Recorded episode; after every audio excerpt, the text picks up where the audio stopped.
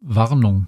Die folgende Sendung kann bei unsachgemäßem Gebrauch zu Hirnverknotungen führen. Achten Sie während des Hörens darauf, ausreichend zu trinken und genügend Pausen einzulegen. Vielen Dank. Ein langer Tag für Befana 2021, Folge 23 Verstrickungen.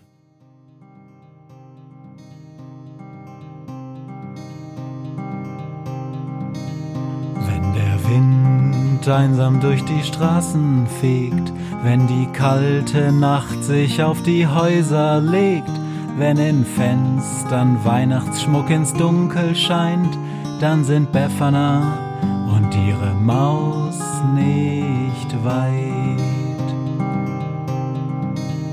Wenn die Turmuhr Mitternacht geschlagen hat, stürzt die Hexe sich mit dem Geschenkesack auf nem Besen mutig in die Nacht hinab zu den Wesen, die ansonsten niemand mag. Weihnachtshexe Befana ist für alle Monster da, alle Ratten, Kakerlaken, Geister, Spinnen, Feuer, Drachen, alle unsichtbaren Ungeheuer, Zauberzeitmaschinenbauer freuen sich schon das ganze Jahr auf den Winterwind, denn der bringt deine Weihnachtshexe namens Befana. Es sind mehrere Bibliotheken nur mit Geschichten und theoretischen Abhandlungen über Zeitreisen vollgeschrieben worden. Wenig wird allerdings mit Praktikerinnen, also den Zeitreisenden selbst, über das Thema gesprochen. Die sind meist zu beschäftigt damit, alles durcheinander zu bringen.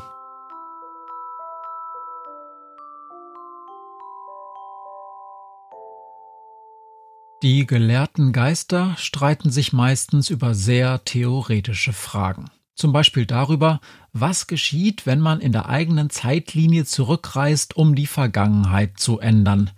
Holger die Waldfee, sage ich nur, denn die Wissenschaftlerinnen streiten sich über diese Frage wie die Kesselflickerinnen. Kann man die eigene Vergangenheit überhaupt ändern? Oder ist die Struktur der Raumzeit so stabil, dass egal was man tut, um sie nachträglich zu verändern, doch immer nur das Resultat vom Anfang herauskommt? Oder erzeugt eine Reise zurück in die Vergangenheit eine alternative Zeitlinie, ein Paralleluniversum, das neben der alten Zeitlinie existiert? Oder kann man tatsächlich die eigene Vergangenheit ändern und schwuppsdiwupps ist auch alles in der Zukunft, man selbst inbegriffen, ganz anders? Die Antwort auf diese Fragen hat zwei Buchstaben. Ja. Denn während Wissenschaftler und Schriftstellerinnen fleißig Bibliotheken mit geschredderten toten Bäumen in Buchform füllen, haben es die Praktikerinnen natürlich längst ausprobiert nicht systematisch nach dem Schema, zuerst prüfe ich mal diese Frage und dann die zweite und so weiter, sondern vielmehr nach dem Motto, ey, der Vollidiot hat das letzte Stück Kuchen aufgegessen. Was passiert wohl, wenn ich in der Zeit zurückreise und dafür sorge, dass er keinen Kopf mehr hat? Das war jetzt kein blöder Spruch, sondern ist genauso passiert. Denn Zeitreisen, das merkt man leider auch bei Schrödinger, macht ein bisschen unempfindlich gegen schlimme Dinge, die man damit so anrichtet. Schrödinger hat mindestens 100 Knoten in seinem Kopf durch seine ständige Zeitreiserei. Und wenn man ihn fragen würde, wie er selbst die Sache mit dem Zeitreisen erklären würde, dann würde er nur mit dem Kopf schütteln. Eine Künstlerin zu sein heißt noch lange nicht, dass man erklären kann, wie genau die Kunst funktioniert. Ein Tänzer mag der Beste seines Faches sein, aber ein vollkommen unfähiger Lehrer. Ja, die Raumzeit lässt sich beeinflussen. Ja, die Raumzeit tendiert zu einer gewissen Stabilität, so dass Dinge, die man tut, um Entwicklungen zu verändern, häufig genug dazu führen, dass genau das eintritt, was man verhindern will. Und ja, Manchmal macht man etwas Unbedachtes in der Vergangenheit und schwupps ist man eine Kaulquappe. Proxima hat ähnliche Erfahrungen gemacht. Sie hatte genau wie anfangs Schrödinger keine Zeitmaschine, aber mit den Quantengeschwüren, die ihr schon als Kind immer mal wieder überall am Körper aufplatzten, kann sie wirklich äh, lustige Sachen anstellen. Macht sie aber nicht. Sie ist die schlecht gelaunteste Zeitreisende, die man sich vorstellen kann. Noch ein Grund, warum die Wissenschaftstypen so selten direkt mit Zeitreisenden sprechen. Man wird ungewöhnlich häufig aufgefressen bei diesen Interviews. Miau, Fleur, was willst du eigentlich mal werden, wenn du groß bist? Schrödinger ist langweilig. Nichts tun ist für ihn die schlimmste Sache neben Wirsing.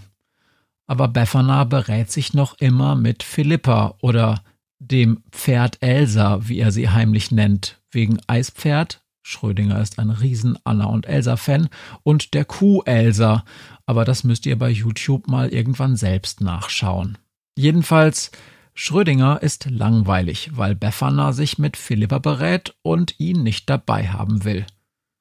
Ganz eventuell hat er ihr um ein bisschen Kontext beizusteuern, wie er sagte, möglicherweise gerade die ganze Geschichte seiner Zeitreise erzählt, die den Geschwistern der Sonne ein bisschen Leben in die Bude bringen sollte. Jetzt ist die Hexe sauer über seinen tiefen Eingriff in die Geschichte, und da merkt man mal wieder, dass diese Nicht-Zeitreisenden ein dickes Problem damit haben, tempora vernetzt zu denken. Denn es ist ja nichts schiefgegangen und wäre es doch, wird's außer Schrödinger sowieso niemand wissen. Der einzige, der so ein bisschen Überblick darüber hat, was geschehen und was nicht mehr geschehen ist, weil es ungeschehen gemacht wurde, ist die Katze selbst. Befana überlegt jedenfalls zusammen mit Philippa recht verzweifelt, warum Admiral Klumpatsch einen Grund gehabt haben könnte, einen Leviathan in die Protoerde zu schubsen. Und auch nicht ganz unwichtig, wie Klumpatsch und seine Flotte so weit in die Vergangenheit reisen konnten. Schrödinger haben sie gefragt. Er hat nur leer in die Gegend geschaut und gemeint, er kenne keine anderen Zeitreisenden, Zumindest nicht persönlich. Zumindest nicht solche, die so einen Stunt hinkriegen würden. Da haben sie ihn rausgeschickt, wegen nicht besonders hilfreich sein und dauernd in der Zeitlinie herumfummeln. Also hat er versprochen, einen Moment lang nicht zu fummeln, und jetzt ist ihm langweilig. Miau, Fleur, jetzt sag schon. Was willst du eigentlich mal werden, wenn du groß bist? Therapeutin. Bitte? Therapieren statt massakrieren. Miau, Fleur, das ist beknackt. Du wärst die schlechteste Therapeutin der Welt. Du bist dir noch nicht mal so richtig sicher, ob du jetzt Therapeutin oder Therapeut werden willst, oder? Mann, Fleur, du brauchst Therapie. Was hat das eine mit dem anderen zu tun, Katze? Ich würde dich am liebsten auffressen aber ich tu's nicht. Nee, das stimmt. Fleur hat überhaupt noch nie was aufgefressen, während wir mit ihm, ihr, zusammen sind. Ja, halt dich da raus, Pastor. Du bist überhaupt nicht qualifiziert, um Therapeutin zu werden, Fleur.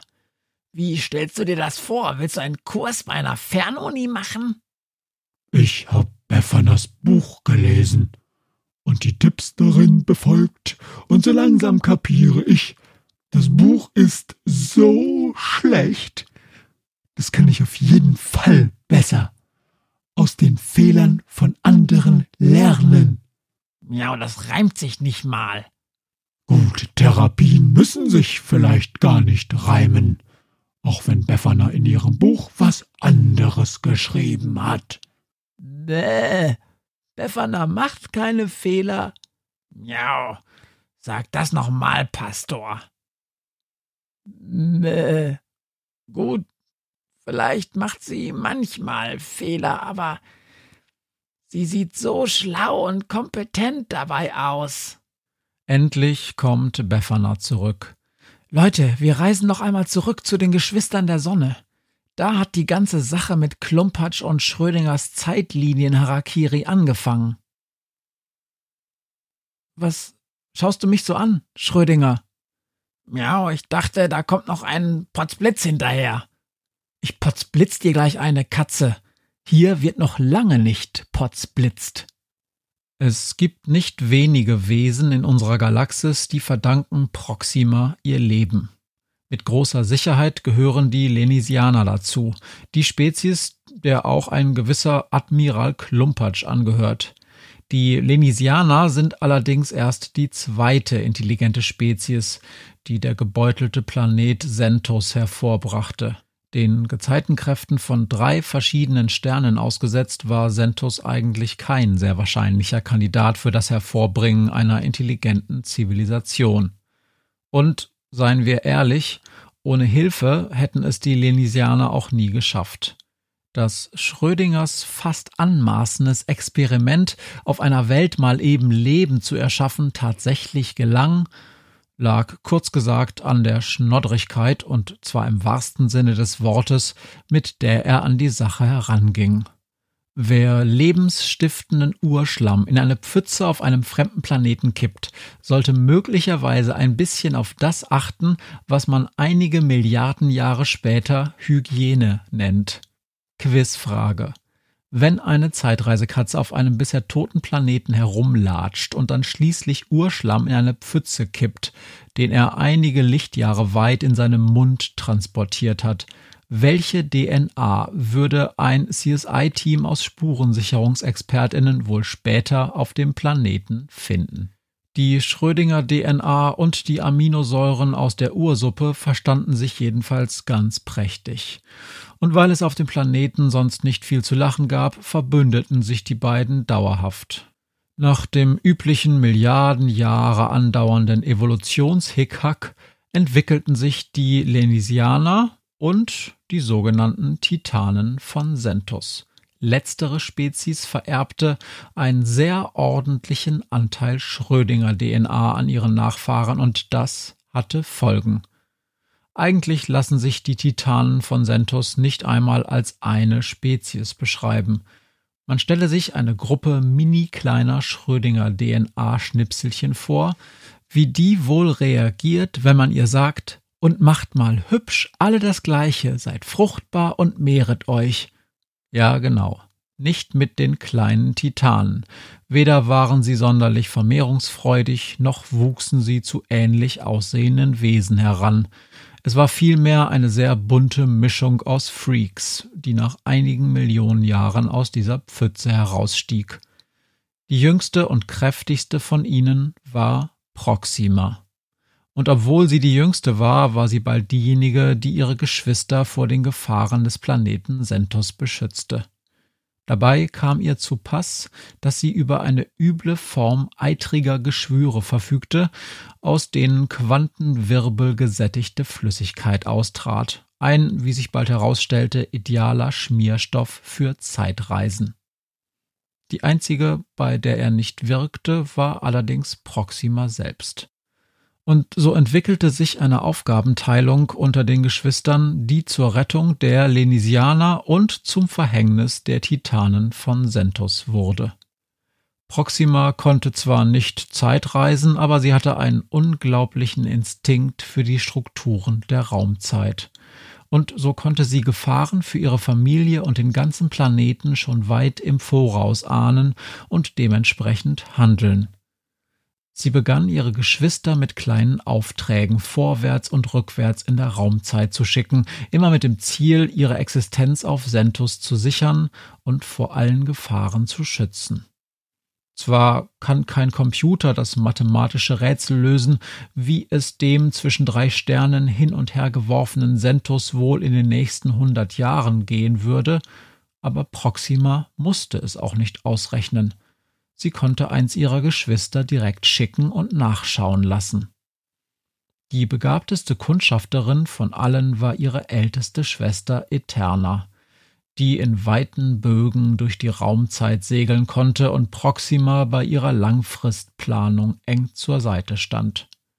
Schon bald bekam Proxima heraus, dass ihre Existenz keineswegs ein Produkt des Zufalls war, sondern das Resultat einer ungeheuren Verstrickung der Zeitlinien durch ein zeitreisendes Wesen namens Schrödinger. Und mit dem Tag dieser Entdeckung wurde sich Proxima bewusst, dass sie verflucht war, auf ewig mit dem Schicksal dieser Katze verstrickt zu sein. Die fuhrwerkte nämlich munter in ihrer eigenen Vergangenheit herum und brachte dabei einige Male eine jüngere Version von sich selbst in große Gefahr. Kurz und gut, Schrödingers Leben und das seiner früheren Ichs hing ständig am seidenen Faden und damit auch das von Proxima und ihren Geschwistern. Also musste Proxima ein regelrechtes Abwehrbollwerk aus Schutzmaßnahmen errichten, damit Schrödinger keinen Mist baute und ein jüngeres Ich von sich umbrachte. Immerwährend brütete Proxima an Plänen, Schrödingers Leben und damit sich selbst zu schützen. Natürlich hatte Proxima schon viele Male erwogen, die Katze einfach zu einem Zeitpunkt zu töten, nachdem kein Unheil mehr für sie drohte, aber wie sollte solch ein Zeitpunkt gefunden werden? Wie konnte Proxima sicher sein, dass die Version der Katze, auf die sie eins ihrer Geschwister ansetzen würde, nicht eigentlich dazu bestimmt war, das Leben einer früheren Schrödinger Version zu retten? Ihr merkt schon, die Gedanken beginnen sich im Kreis zu drehen und ich sage nur Willkommen in Proximas Welt. Sie wurde, das darf man wohl so nennen, ein kleines bisschen verrückt während der ganzen Sache und zu der Verrücktheit kam schließlich noch das Trauma. Denn wenn man hundertmal seine Geschwister durch Zeit und Raum schickt, dann geht dabei vielleicht einmal etwas schief und am Ende heult eine, nämlich Proxima. Ihre Geschwister überlebten die Missionen nicht immer, bis am Ende nur noch Eterna und Proxima übrig blieben, und Eterna rebellierte Sie nannte Proxima eine paranoide Ziege und weigerte sich länger für Proxima den Laufburschen zu machen und dabei das eigene Leben zu gefährden. Sie verschwand aus Proximas Leben und Proxima stand da mit all ihrem Wissen über die vergangenen und zukünftigen Gefahren für Sentus, konnte daran aber nichts mehr ändern. Bis ihr Blick auf die überraschend gut gediehene andere Spezies auf ihrem Planeten fiel, die puzzleliebenden Lenisianer.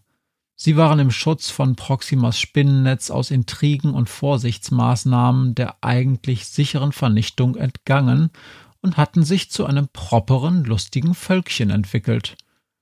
Und so begann Proxima sich diese Leute näher anzuschauen. Da musste es doch jemanden geben, der sich als Mann fürs Grobe eignete. Ja, das ist eine ziemlich lange Vorgeschichte. Aber sie musste erzählt werden, um zu verstehen, was und warum an dem Tag passiert, an dem Befana und ihre Crew in der Zeitmaschine ins Dietmar Ertemute Udo-System eintreten. Diese Hexe war erst spät ins Spiel gekommen, aber Proxima musste einsehen, dass Befanas Schicksal so eng mit dem von Proximas Urahn Schrödinger verquickt war, dass auch Befanas Zeitlinien überprüft und beschützt werden mussten. Und leider nicht nur das. Da war auch die Sache mit den verschiedenen Theorien zu Zeitreisen und darüber, dass sich ZeitreisepraktikerInnen wie Proxima manchmal lieber auf ihren Instinkt verlassen. Und das ist auch ganz gut so, weil die Raumzeit nämlich manchmal störrisch sein kann und sich Dinge, die eigentlich als safe abgespeichert wurden, plötzlich überhaupt nicht mehr safe sind. Es gab diesen Moment, da wurde Proxima plötzlich klar, dass mit der Evolution auf der Erde irgendwas nicht passt. Durch irgendwelche Zeitpfuschereien einer Drittpartei, wahrscheinlich Schrödinger mal wieder, war der Erdkern plötzlich zu leicht. Es gab nicht genug Eisen im Erdkern und das gesamte Magnetfeld der Protoerde drohte nicht ordentlich in Gang zu kommen. Und Magnetfeld, das wissen wir ja, ist wichtig für Leben und so. Die Zeit drängte. Bald schon würde das erste Leben entstehen. Die Zutaten waren alle da. Es war nur noch eine Frage von eher Tausenden als Millionen von Jahren. Aber dieses Leben würde wohl keine 20 Minuten durchhalten. Und dann? Keine Befana, kein Schrödinger, keine Proxima. Also musste schnell genug Eisen für ein schützendes Magnetfeld her. Ein Leviathan war die naheliegende Lösung. Diese Riesen trugen Eisen genug in sich und, genauso wichtig, sie waren mobil. Proxima musste nur noch Klumpatsch Bescheid geben. All diese Details kennt die Hexe natürlich nicht, als sie ins Dietmar Erdmute Udo System eintritt, aber einige davon. Denn das Gute daran, einen Zeitreise-Katzen-Buddy zu haben, ist ja, dass der kurz vor der Ankunft nochmal eigene Recherchen anstellen kann. Also nochmal zurück in der Zeit zu der Stelle, wo er die Ursuppe auf Sentus zurückgelassen hat, sich hinter einen Stein auf die Lauer legen und schauen, was passiert. Nun ist Schrödinger deutlich zu ungeduldig, sich die ganze Geschichte von außen nochmal anzuschauen, aber bis zu der Stelle, wo Admiral Klumpatsch Eterna als Handlanger ablöst, kommt er dann doch. Und zu seiner großen Überraschung freut sich Befana wie ein Schneekönig, als sie davon hört. Trauer, Trauma, Familienstreit und getrennte Schwestern, und zwar nicht wie bei Alien rote Rosen, sondern ganz in echt. Endlich mal Weihnachtshexensachen machen, ruft sie, und nicht diesen ganzen Zeitreisemumpitz. Allerdings einmal muss ich dich doch noch losschicken. Potzblitz, miau, ruft Schrödinger. Du hast Potzblitz vergessen. Nee, mein Lieber, sagt die Hexe und grinst. Immer noch nicht. Admiral Klumpatsch ist äußerst zufrieden mit sich und der Welt, als er von seinem Auftrag in der Kasimir-Ausdehnung zurückkehrt. Er pfeift sogar leise vor sich hin, als er sich von Koslowski verabschiedet, sich abends in den Whirlpool legt und fast ein bisschen entspannt ins Bett geht. Der Tagesbefehl am nächsten Morgen ist anders. Er findet nicht statt. Stattdessen klebt ein gelber Post-it-Zettel auf dem Bartresen seiner Küche. Schon das ist seltsam, denn die Farbe Gelb ist auf Sentus noch gar nicht erfunden worden. Man war bisher einfach zu sehr mit Überleben, Seidenstickerei und Puzzeln beschäftigt. Noch seltsamer ist allerdings, dass der Zettel nicht mit schlurpsigen Grüßen seines Schatzis unterschrieben ist, sondern mit B. -Punkt. Schwing deinen Admiralshintern in ein Raumschiff und lass deine Flotte zu Hause. Die Koordinaten stehen unten. Natürlich lässt Klumpatsch seine Flotte keinesfalls zu Hause. Er bringt sie mit alle drei. Er hätte gerne mehr, aber es ist gar nicht so einfach, in einer Zivilisation aus Puzzle-Freaks genügend okaye SoldatInnen zu rekrutieren. Als er an den Koordinaten ankommt, sieht er zunächst mal nichts. Nichts außer einer roten, oben auf dem Dach immer noch ganz leicht verbeulten Zeitmaschine. Klumpatsch fällt die Kinnlade herunter. Er ist so neben der Spur, dass er die beiden Titaninnen, die sich mit einem Flimmern im leeren Raum materialisieren, gar nicht groß beachtet. Müsste man das Äußere von Eterna beschreiben, würde es das Bild einer überdimensional riesigen, im All schwebenden gelben Qualle wohl ganz gut treffen. Was ist das für eine seltsame Farbe? fragt sich Klumpatsch als sich auf der anderen Seite des Raumschiffs Proxima materialisiert. Spinnenhaft, über alle Maßen riesig, mit ihren durch Geschwüre verunstalteten Tentakeln nach dem leeren Weltraum greifend. Willkommen, Admiralchen, tönt da Beffanas Stimme über das Funkgerät. Du bist gerade Zeuge unserer großen Familienzusammenführung. Wir sind alle noch ganz gerührt. Und wir werden die dysfunktionalen Aspekte der geschwisterlichen Beziehungsdynamik natürlich sehr sauber aufarbeiten. Keine Sorge. Tönt dann eine andere Stimme durch das Funkgerät, die Klumpatsch aber nicht zuordnen kann.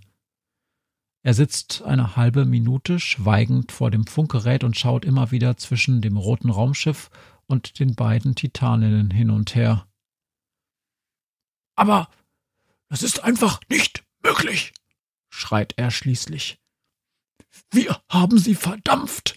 Ich habe selbst den Befehl gegeben und das Resultat gesehen. Wir haben mit allem geschossen, was wir hatten. Da war nichts mehr. Das rote Raumschiff ist zerstört. Ich habe den Auftrag ausgeführt.